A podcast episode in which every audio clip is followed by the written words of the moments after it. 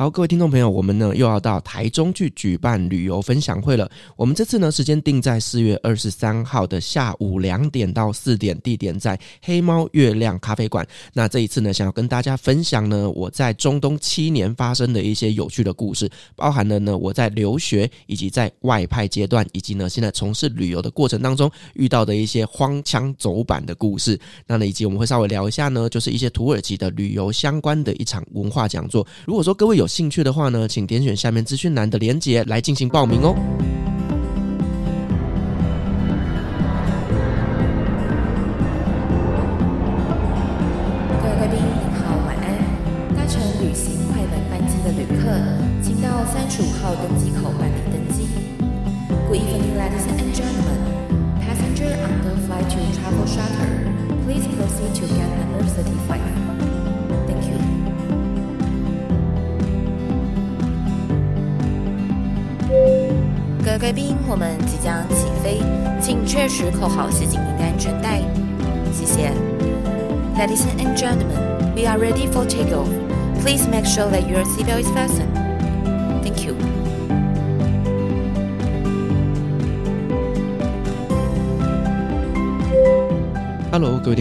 好，欢迎来到旅行快门，我是 Firas。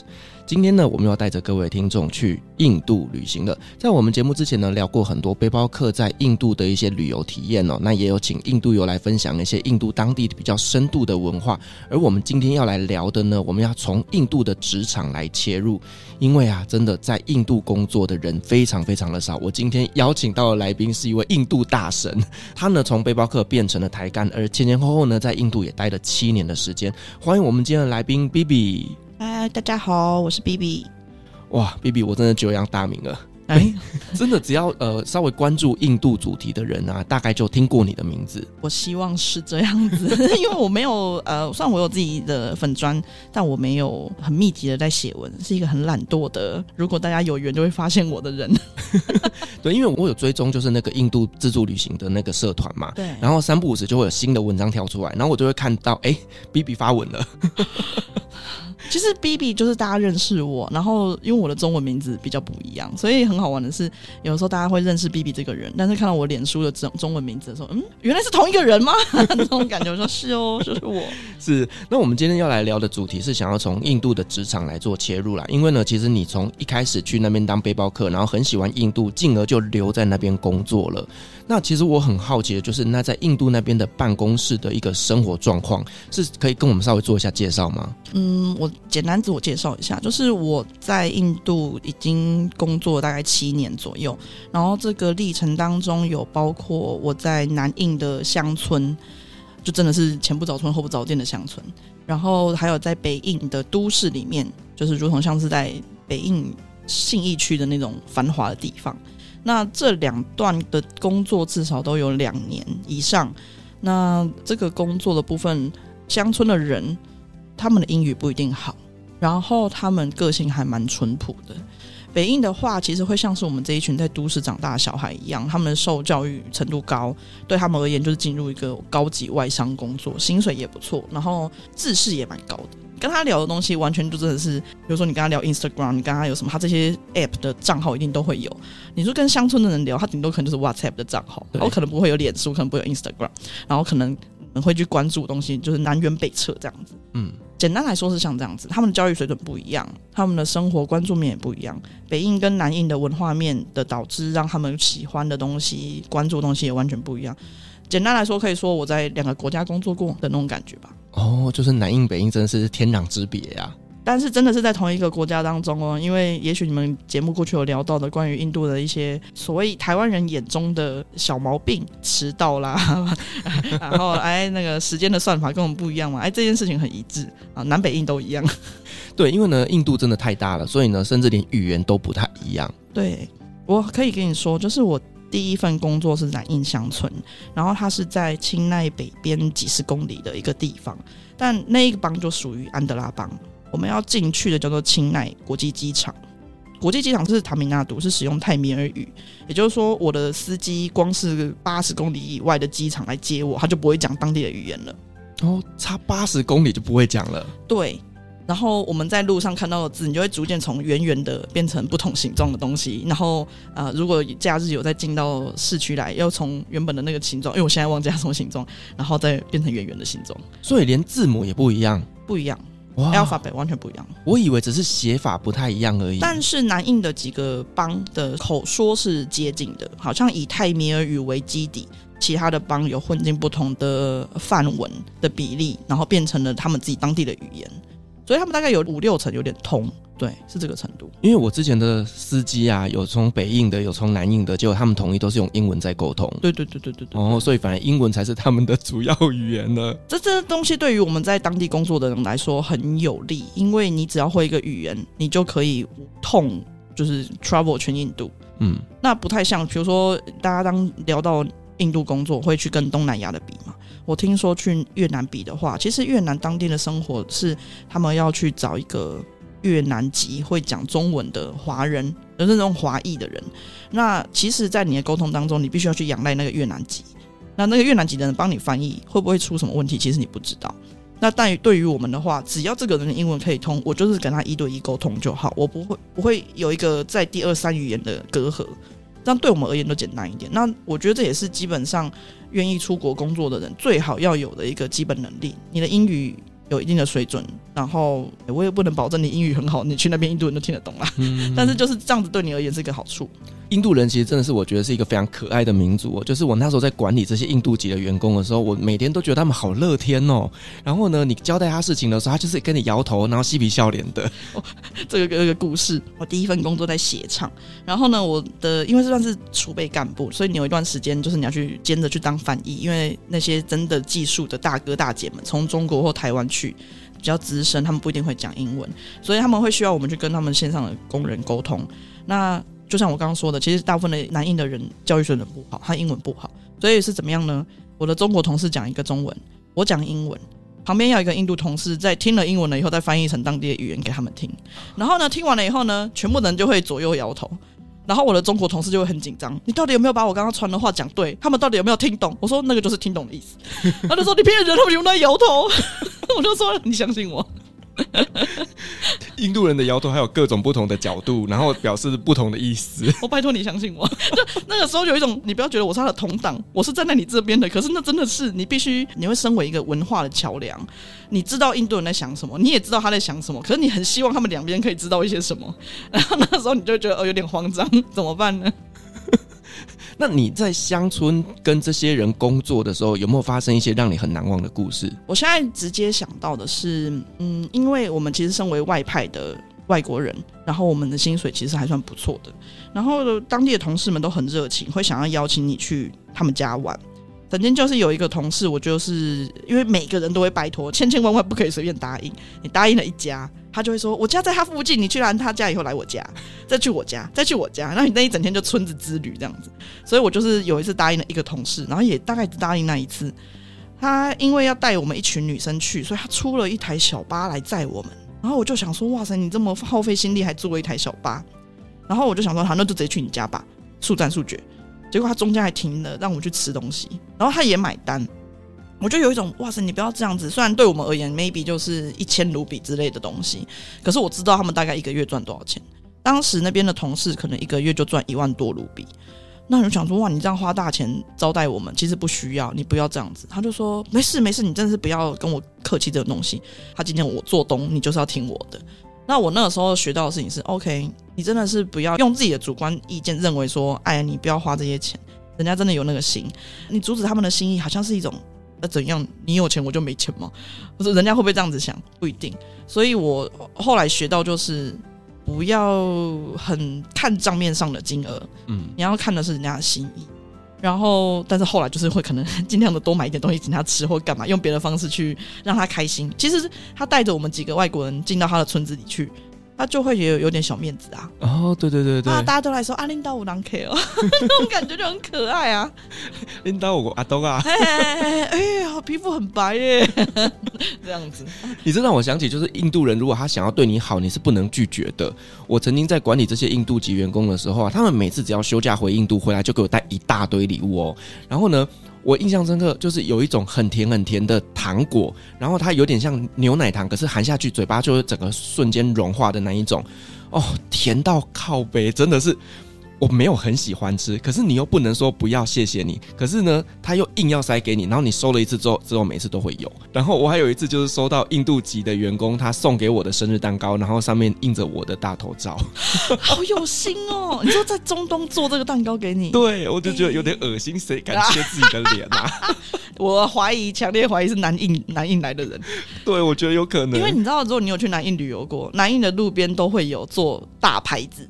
哦，对对对，或许是政治人物，或许是电影宣传，他会把他的心目中的 hero，然后做成一个大看板。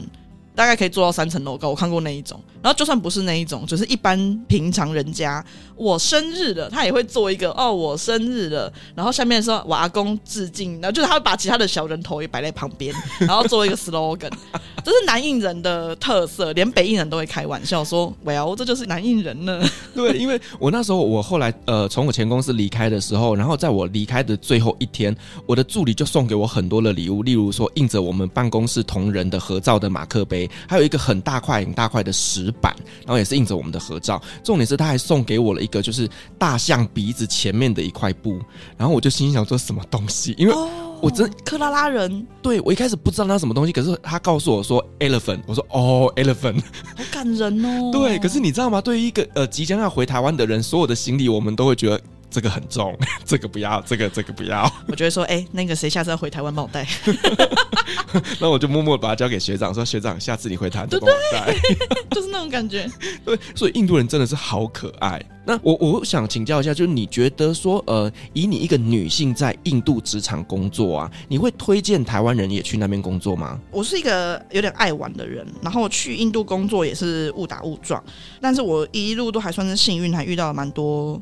蛮要好的同辈的年轻朋友，所以当大家就是来了好聚好散之后，开始身边没有人了，我就一直进入一个我要有没有人考虑要来印度工作啊？要不要一起来跟我工作啊？的那种感觉，因为我自己都觉得很好玩的话，应该也会有人像我一样吧。当然，过了几年了以后，知道我自己算是一个少数的分子。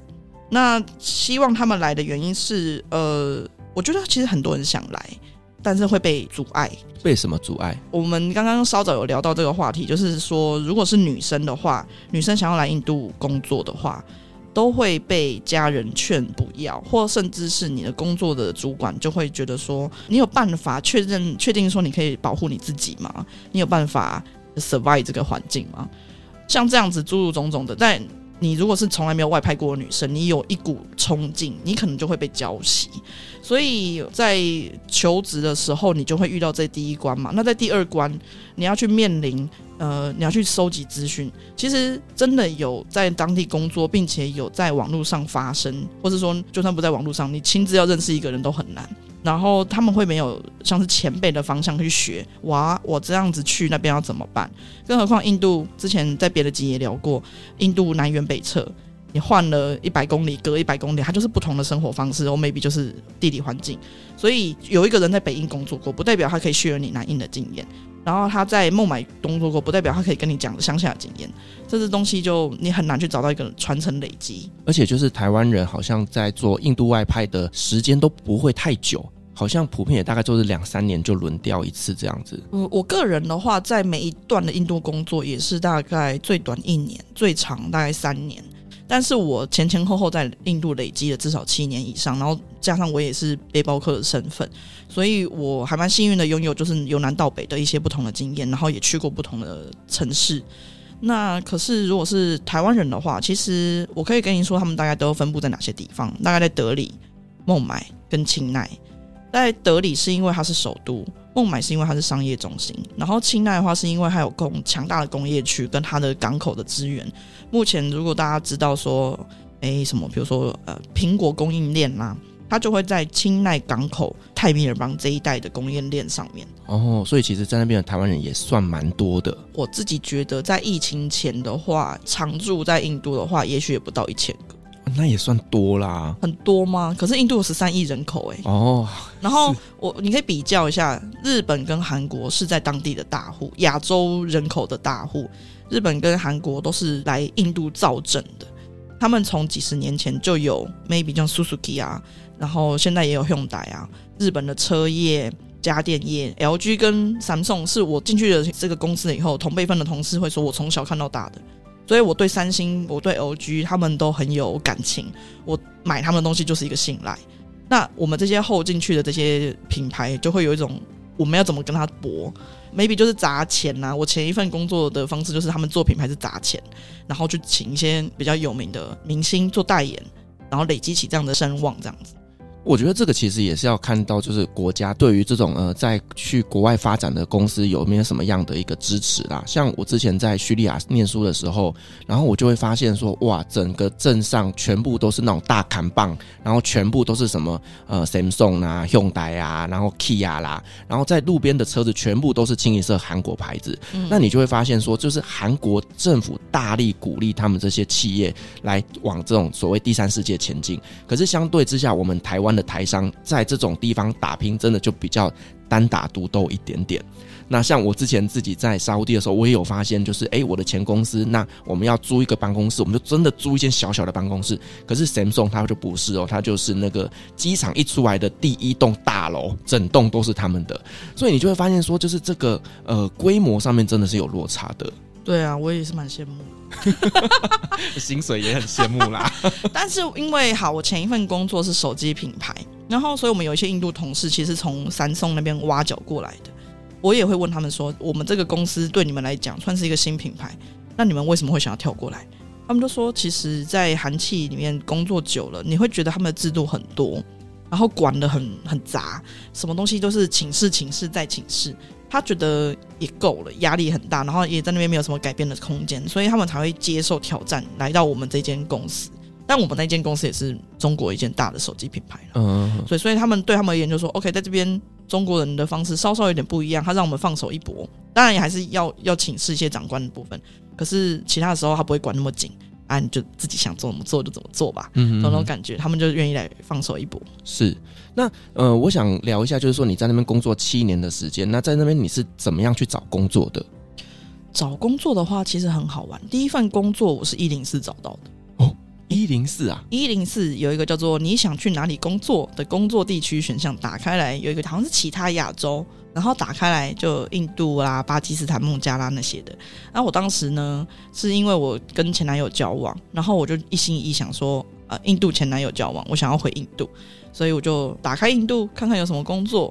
那那个时候稍微年轻一点，所以我就试到了一个储备干部的工作，然后我就很幸运的应征上。但是前提是，我觉得因为我之前一年是在澳洲打工。然后他信任我说：“哎，你有在国外生活的经验，那你应该 maybe 在印度也能 survive 吧？”然后他有点点大胆的就这么 hire 了我。那我敢去的原因，其实我也有综综合考量过。呃，因为其实是住工厂，那工厂的保护其实很好，所以我就觉得说，那应该也没有什么好担心的吧。所以就连在我都不知道那个工厂的实际 location 在哪里，我就直接飞过去了。然后我爸妈有一种。What？呃，有有沟通过，沟通过了以后，然后他们也能接受，然后薪水也还不错，然后就 OK，那我就去了。那去了以后就这么待下来了。嗯，第一份工作是很顺利，接下来就大概中断了三四年，在台湾生活工作，然后后来才又找回去。主要是因为其实就那两年的工作经验嘛，那又是一个女性，所以其实你还是不足以去说服别人说你为什么要去印度工作，然后为什么要请你去。然后我的工作，我的科系是传播科系出身，所以我也不是什么正式的商科，或者是他们真的需要的那种人，那机会也比较少。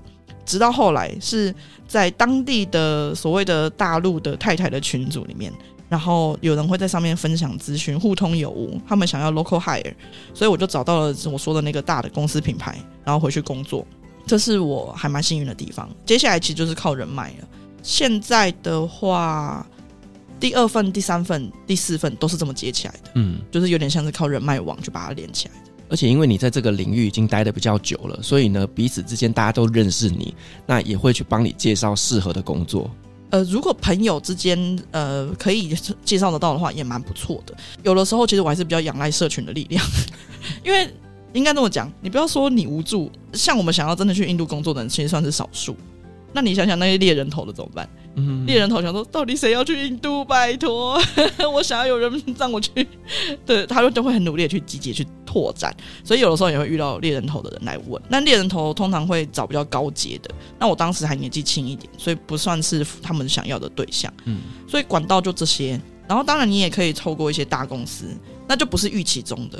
比如说 maybe 像华硕，然后一些大公司，它是把你栽培成国外的业务。那你最后可能哎，公司发派你去那边，呃，我这边可以讲我朋友的故事。我记得的，他当时跟我说，我公司只让我选，你要去非洲还是要去印度？他说我要去印度，我不要去非洲。那他怎么办？他就只能去印度喽，对吧？哦，是啦，因为其实以你刚刚讲的那家公司，我确实有很多的学弟妹在那里面，啊、是不是？毕竟你知道，我们阿语背景的人，我们真的能去的大概就是这些国家。我觉得就是有利也有弊啦。我也有俄文系的朋友啊。嗯，那你你看那个台湾那个什么 Computex，哦，那个俄语一小时翻译一百五十美金，哇，也只有他们能赚啊？难道有我的份？是的。那我想问你，就是你觉得你在印度工作这几年，对你本人的能力提升上面来讲，有什么样的帮助吗？首先就是你会很有耐心。我懂这，这很重要哎，因为我觉得我去旅游了以后，喜欢印度的一个原因，也是因为印度人都叫拉诺，跟他们比起来，我好认真哦，我好高兴哦，就是我觉得好像有一到一个好像全然接受我的地方。那印度人大家最诟病的就是他们很慢，对啊，没有效率，然后做只要待机，慢慢来。可是反过来，我就觉得说，哦，老板不是我要慢的哦，是因为他很慢哦。我就有一种，哦，不要怪我，我有在催他喽。我的心态有点点，maybe 年轻一点的时候就比较皮嘛，现在会比较需要担比较多责任的时候就不一样。我觉得在印度，你的东西，与其说你去学，或是你去接受，你必须，你应该是你必须要去接受，因为你越是反抗，你就越会痛苦。我在印度后来这么多年，然后你会一直遇到新来的、新来的、新来的。很多人都会先受不了，说哦，怎么一个交通弄成这样啊？怎么这个一个一天早上就可以做完的事情，你要做一天到两天了？为什么我要明天才能拿？那你改变不了这个事实。有的时候是你的同事不不给力，有的时候是这个大环境不给力。你的同事他今天飞快了半个小时把东西做好，送出去哪里盖章盖章盖章？哇啊，什么海关没上班呐、然后谁谁谁没上班呐？啊，他们现在午休时间呐、隔了一下又下午了啊！哎，他们先走，他请假啦。你就是没有办法，就是不可抗。那你不可抗该怎么办？就喝茶、啊，他们也喝茶，你就跟着喝茶，没关系，我跟你耗，对不对？你几岁，我几岁，我们都命都很长嘛，我 看谁活得比较长。真的只能这么耗，你必须要去接受这个事实了，以后事情会反而会相对顺利一点。是，但反过来还有就是，因为他们不急，所以当我是一个新人的时候，我不一定会真的去找华人教我，我有时候会找印度人教我，因为印度人可以不厌其烦的教你很多次。教到，比如你问一句话，问中国人，他讲完了一次以后，你就复述，这样对吗？那这样怎么办？嗯，这个东西你不懂吗？那那你自己想办法，或者是嗯，你还要我再跟你解释一次吗？我觉得压力好大，我就说好，没关系，我自己想看看，然后就回头去找印度同事，哎、嗯欸、啊，这不这个要怎么做？你们你们以前做过，你教我，他就跟你讲一次，讲两次，然后呢，有时候他们用的不懂的英文单字，你就说你刚刚那个说是什么东西？我要我就拼给你听，你听不懂，我再找字典找给你看。然后真的到了他没时间了，哎，我去开个会，我等下再回来叫你，就完全不会因为这样子而生气。然后我就好开心，我就是一个被印度文化宠溺的一个 小孩。我常常这么觉得，就是我哦，感谢有他们，不然我怎么活下来？你真的超级适合印度的，哎，怎么办？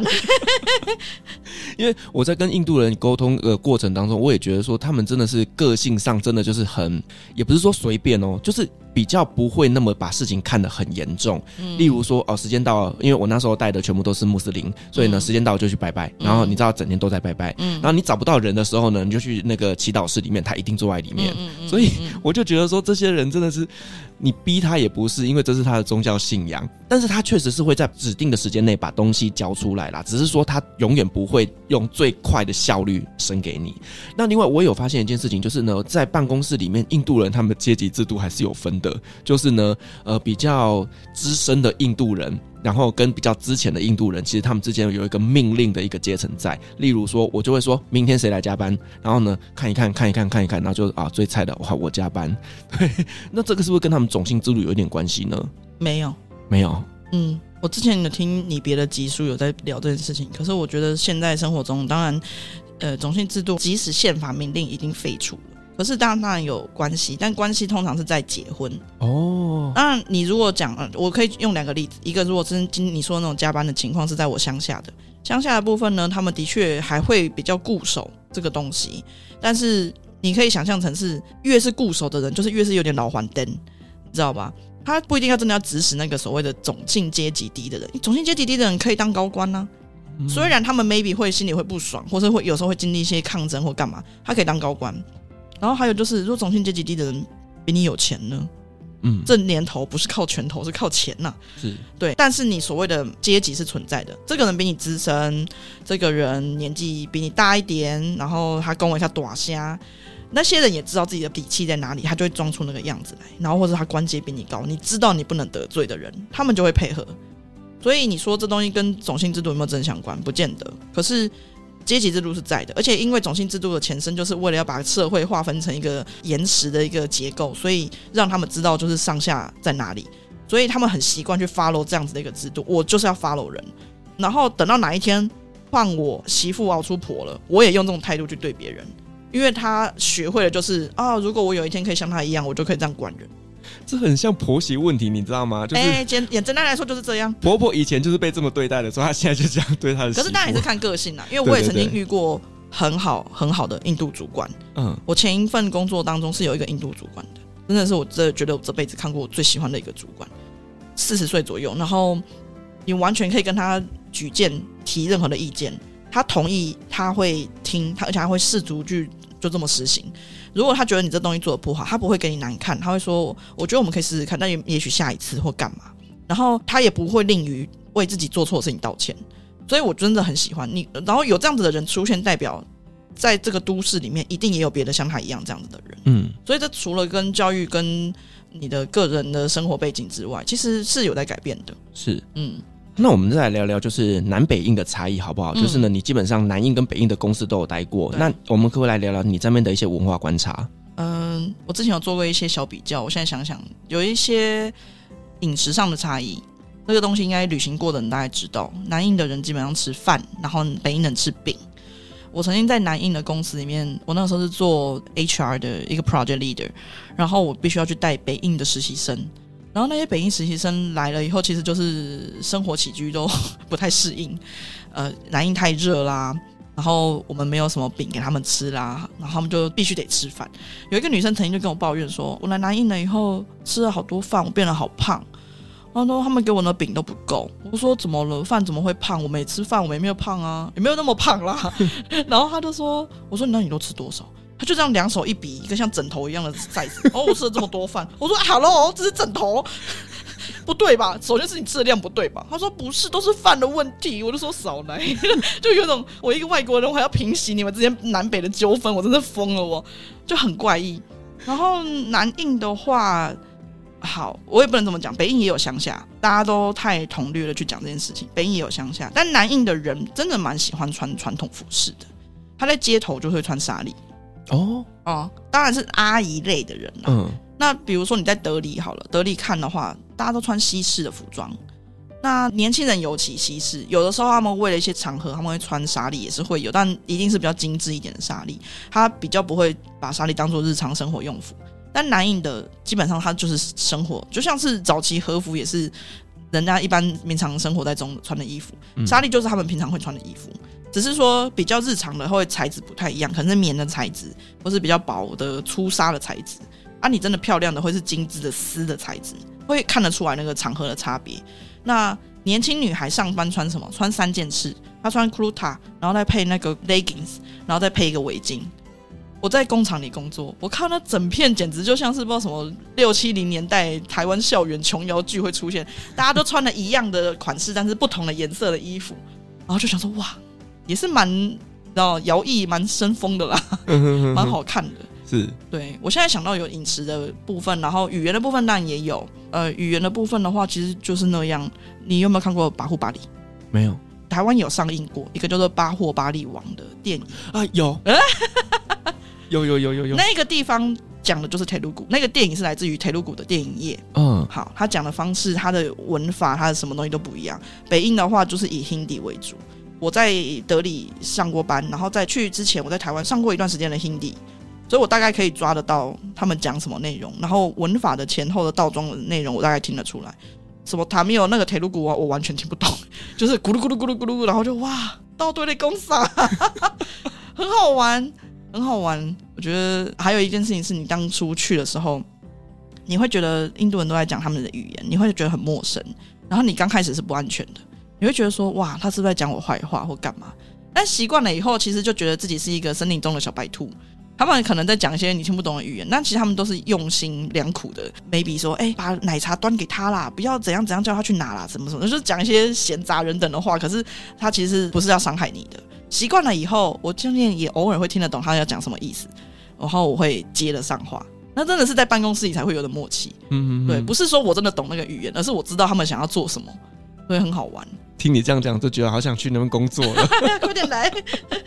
那其实呢，在这波 COVID-19 的时候，呃，我们大家知道，印度那边真的是非常非常的严重，甚至呢，从新闻上面都可以看得到，就是什么啊、呃，焚化炉不够用啦，然后满街尸体啦，看起来真的觉得非常的可怕。那在那个时候的你也在那边，可不可以跟我们分享一下你在那边的第一手观察呢？我二零年的时候就在那边嘛。那我中间有回去了一小段时间。那回到台湾，其实真的一片祥和。我算是很突兀的，在二一年的年初又决定回印度生活，因为我就觉得 OK，我想回去。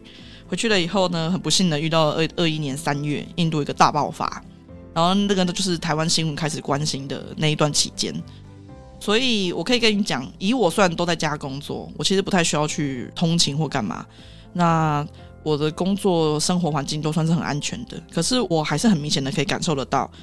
你知道我会 follow Instagram 上面会有类似像，比如说什么时尚玩家，然后可能推荐就是他哪里好吃哪里好玩的这种账号，他那一段时间的现实动态都是在说北德里哪一间医院需要。什么样的血清有没有人可以提供？就是那个时候会认为说，如果你已经确诊过，你的血清是可以帮助他们去抗病的一种药材。所以有没有愿意捐那个血清出来？然后或者是说，南德里哪里还有病床，还有三床，如果有需要的人赶快去。哪里哪里又需要氧气筒了？哪里哪里需要什么东西？它是一个玩乐的粉砖，它连那个玩乐粉砖在传达的第一手的消息都是告诉你哪里有医疗资源的时候，我真的头皮发麻。哎，我觉得说。你不玩就算了，你还真的先站上第一线，在互相急救了的时候，我就觉得事情真的是超不对的。然后再加上你一定会听到同事啊，他今天可能不能参加这个会议，因为他确诊了。那个人谁谁谁，他妈妈过世了。那我们都不要催他，大家给他一点时间。就是我刚刚说那个很好的主管会说，大家会有一个默契。如果谁家里面有事，你不要去打扰人家，也不要催他。这个是一个非常时期，所以每天会有一个小时的会议。一个小时的会议当中，我们可能开完了，后面大家会多留个十五分钟，互相聊说：“哎，最近彼此大家都还好吗？有没有谁谁谁需要什么东西？我们去帮你帮忙。”然后我们这个组刚好部门感情都不错，所以我们都可以做到这个事情。那我就会觉得说，我好像很对不起他们，因为我既没有爸妈不在身边，我爸妈在远方，在安全的台湾。然后我又是孤身一人，我只要把自己照顾好，我就很安全。可是他们的每个家人朋友，然后然后他们那个时候没有病床，你如果有钱都没有买得到病床。我这是这是我听到的故事。你如果进去了，你也需要自己派人去照顾。当大家都避医院唯恐不及的时候，你必须要只身啊！我爸爸住院了，我要去照顾他。你就算有口罩没口罩，你也是得要进去照顾他们。然后身边确诊的人也越来越多。然后也很不幸的，其实我们部门有一个人过世了，然后我很错愕，他当然真的是染病一周内就过世，然后也是我们公司在疫情开始后一年多第一个过世的同事，所以为此我那时候还哭了两个礼拜，因为大家原本都是要常常会一起出差，在办公室大家会吐槽吐槽来的，所以那个时候很伤心，现在都还会偶尔想起这件事情，会觉得说好怀念他，可是已经来不及了。那我还只是面临一个同事，很多人是。爸爸妈妈都过世了，然后家里的小孩没有人照顾，或者是你的亲爱的人都走了，所以我其实觉得，虽然事情现在过了，大家看起来一片祥和，但真的是伤痛了一代，像这样子感觉。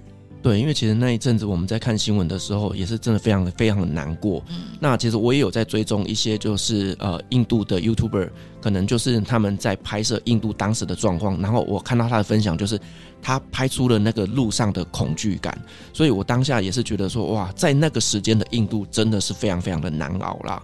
而且我朋友是一个礼拜就过世了。嗯，我有听到另外一个案子是，有朋友的印度朋友，他的爸爸确诊了。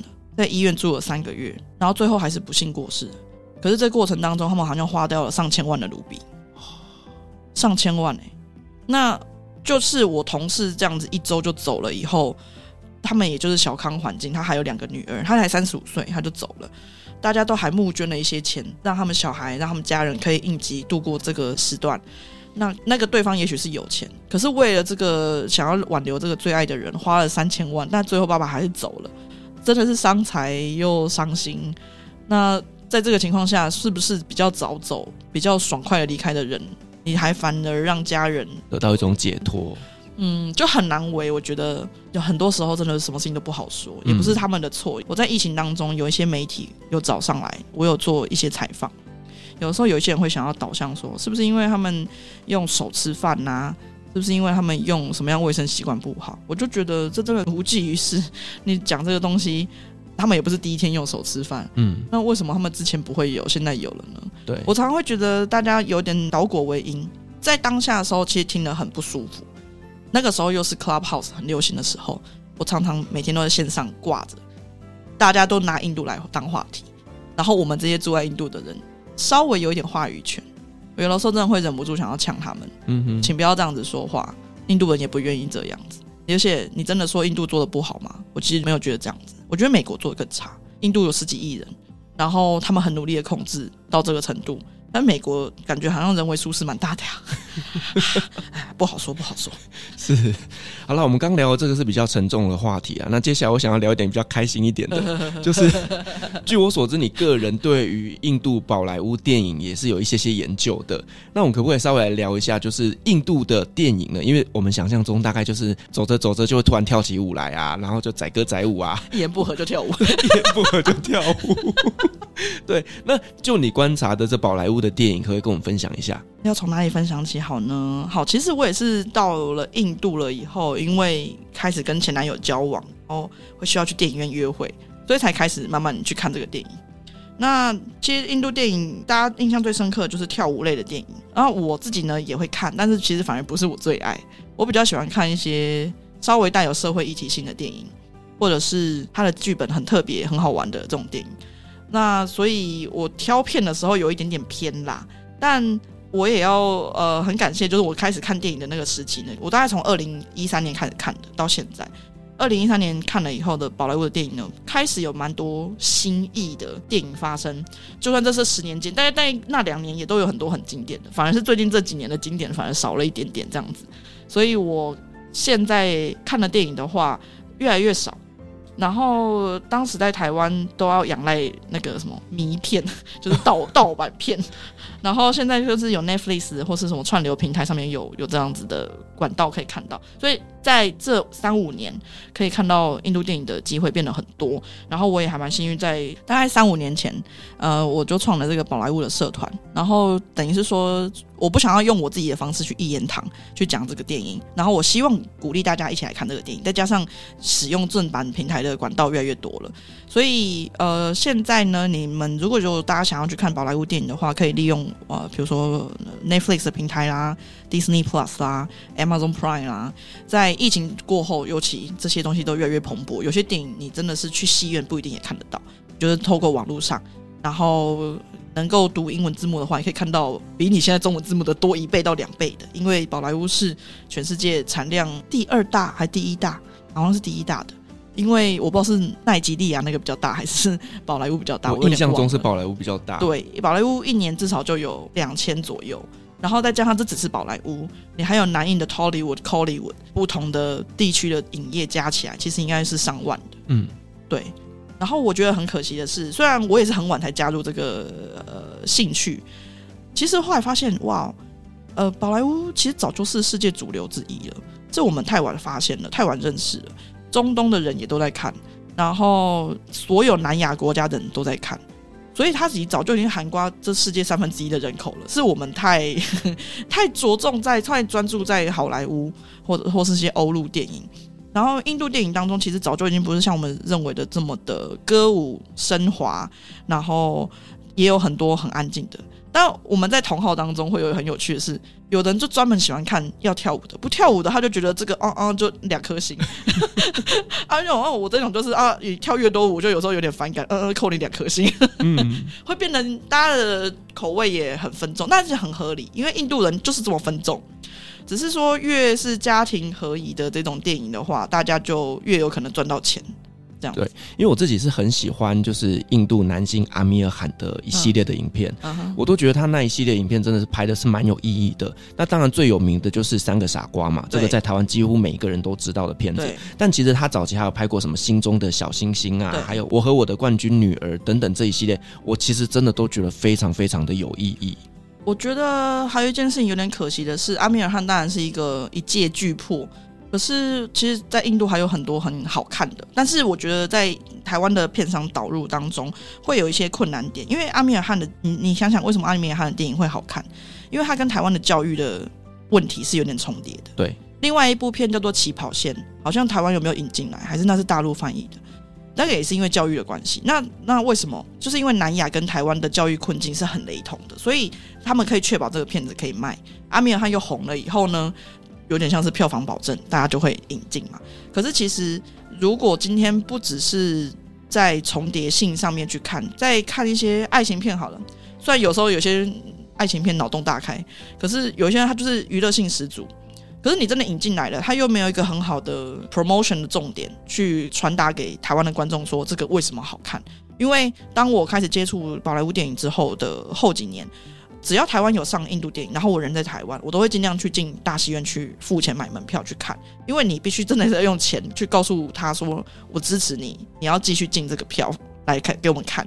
那、但是很可惜，其实除了奇幻影展会进一些呃比较特别的片之外，大部分都还是 follow 在阿米尔汗这个这个当中。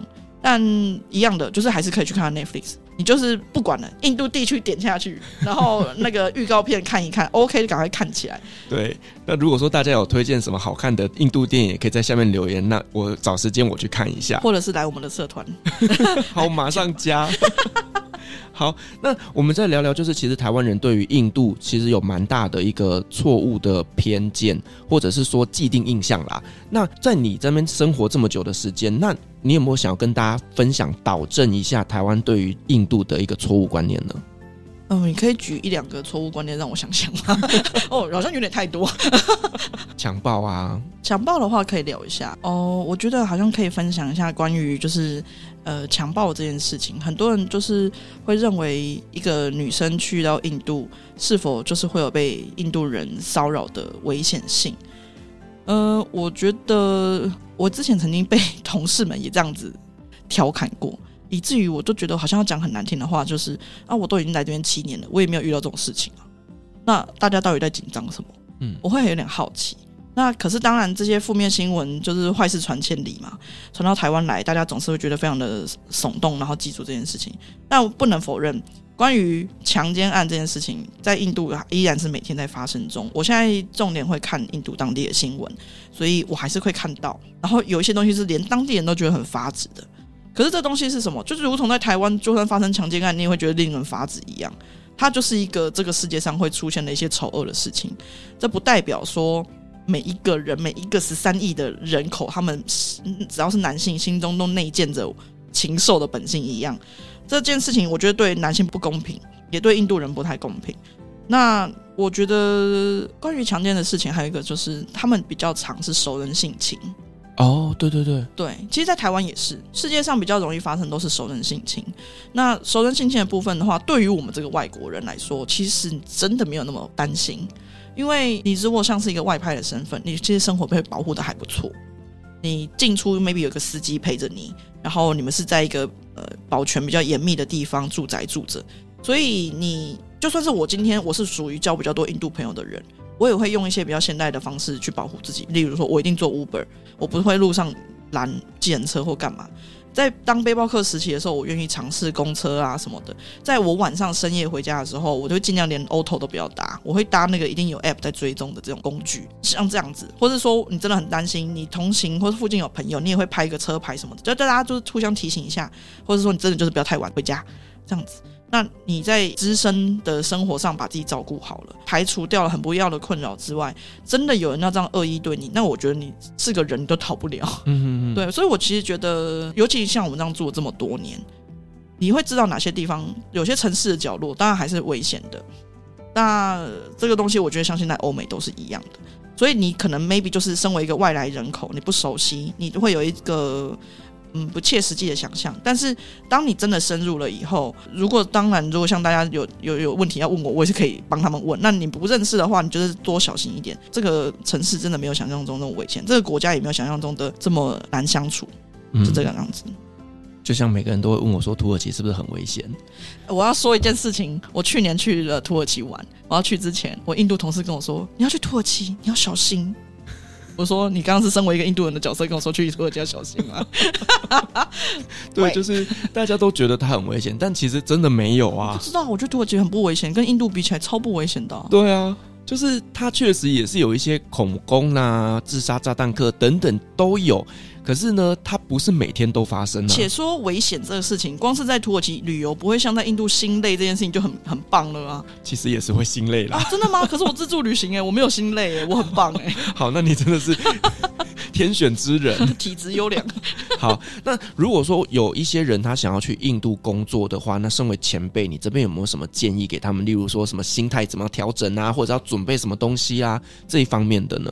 我这样子讲的话，可能会对比较是年轻人。但如果说听众中有年纪比较大的人的话，我希望他们也可以听进去。就是台湾的媒体最近还是会以说啊，台商不应该再把印度当做第二个中国来聊。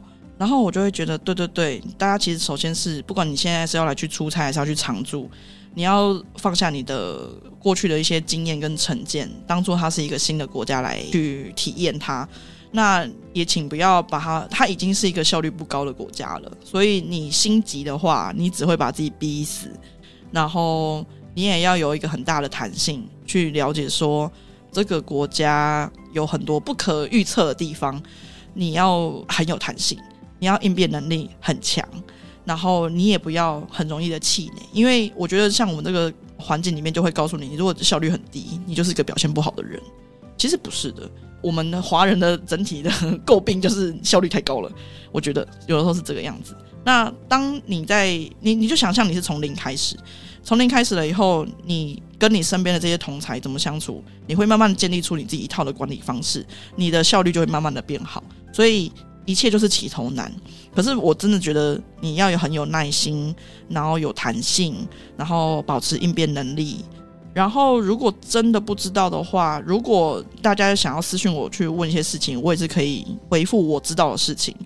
那其他的经商的东西为什么那么难？为什么大家觉得印度是打怪？就是因为你去到了不同地方，创了不同的产业，做不同的办公室、工厂什么的背景，你就是会遇到不同的难题。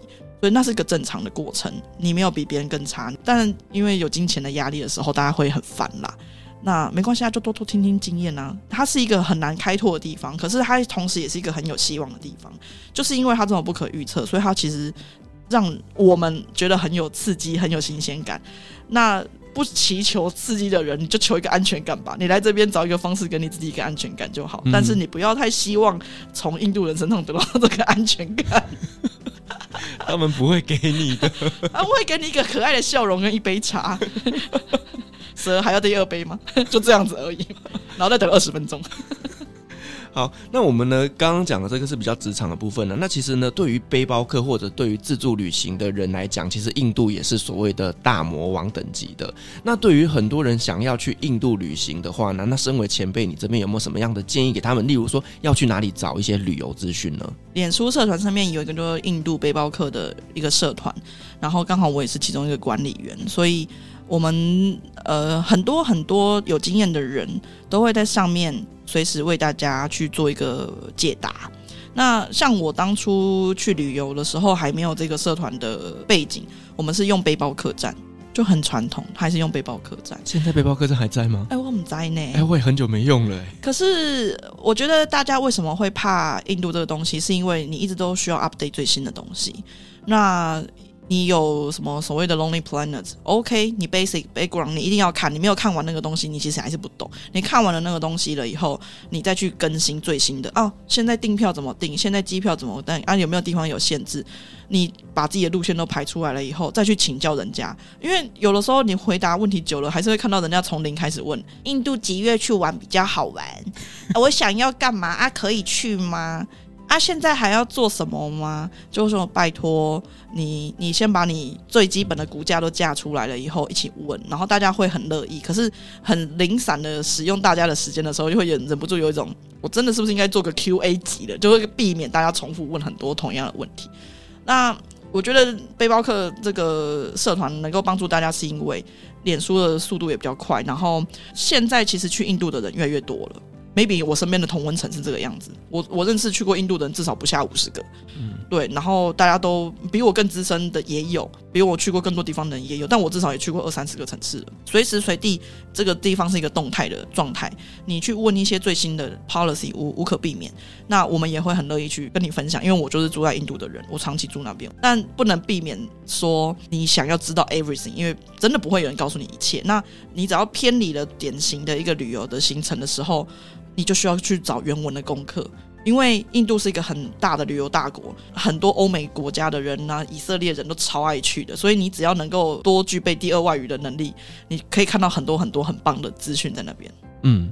哇，你刚刚讲这段，我真的心有戚戚焉呢。哎，那你 确实就是因为很多人他们想要在网络上找功课，那都会来询问我们这些所谓在经营自媒体的人，那我们都很愿意回答，只是说，请你不要什么都没有就来问。嗯，你最基本 basic 的你的骨架，哦，你要去几天？那你打算去哪些城市？那你预计呢在那边呃停留多久？嗯，那中间这个细节啊，车子怎么走啦，或者是说什么衣服怎么穿搭啦，这个我们就可以给建议，但不要什么都。没有就来问说，那你觉得我去土耳其要玩几天？我觉得看你有多少钱啦，还 有看你有多少假啦。对啊，问这个有点尴尬喽。就是。因为你土耳其就是真的比台湾还要大这么多倍。我说实话，你光是要把台湾玩完，你也要花很一两个月的时间以上吧。那更别讲说土耳其那么大，我怎么知道你有多少钱跟多少时间？对啊，所以呢，那就说一致建议一个月，一致建议。对，所以呢，你刚刚讲这段我也是非常的有感觉啦。所以呢，大家要去自助旅行的时候，就可以在网络上搜寻这些相关的资料。那呢，这些呃社团里面都有很多很多热心的人是愿意帮忙的。但是呢，就是呢稍微有礼貌的，然后呢做一些功课，他们就会。很热心的来帮助你。那关于这个社团的连接呢，我会把它放在下面的资讯栏。如果说大家想想去印度旅行的时候，就可以来这个地方找一些旅游资料。好，我觉得今天真的很高兴邀请到 B B 来跟我们分享的，就是印度职场的一些文化。那同时呢，我们也聊到就是南北印的一些文化差异啦，以及他个人本身在那边工作的经验，同时也给很多未来想去印度发展的人一些小小的建议。那希望大家会喜欢这集节目。那同时呢，感谢所有听众今天的陪伴。如果您喜欢我们的节目的话呢，别忘记给我们五星好评加分享哦。另外呢，我们在 F B 是有旅行快门候机室的社团，针对今天这期节目，你有任何想分享的，都可以在上面留言。所有的留言都是我亲自回复哦。旅行快门，我们下期再见，拜拜，拜拜。各位贵宾，我们的班机已经抵达，感谢您今天的搭乘。旅行快门每周三、周五与您在空中相会，祝您有个美好的夜晚，晚安。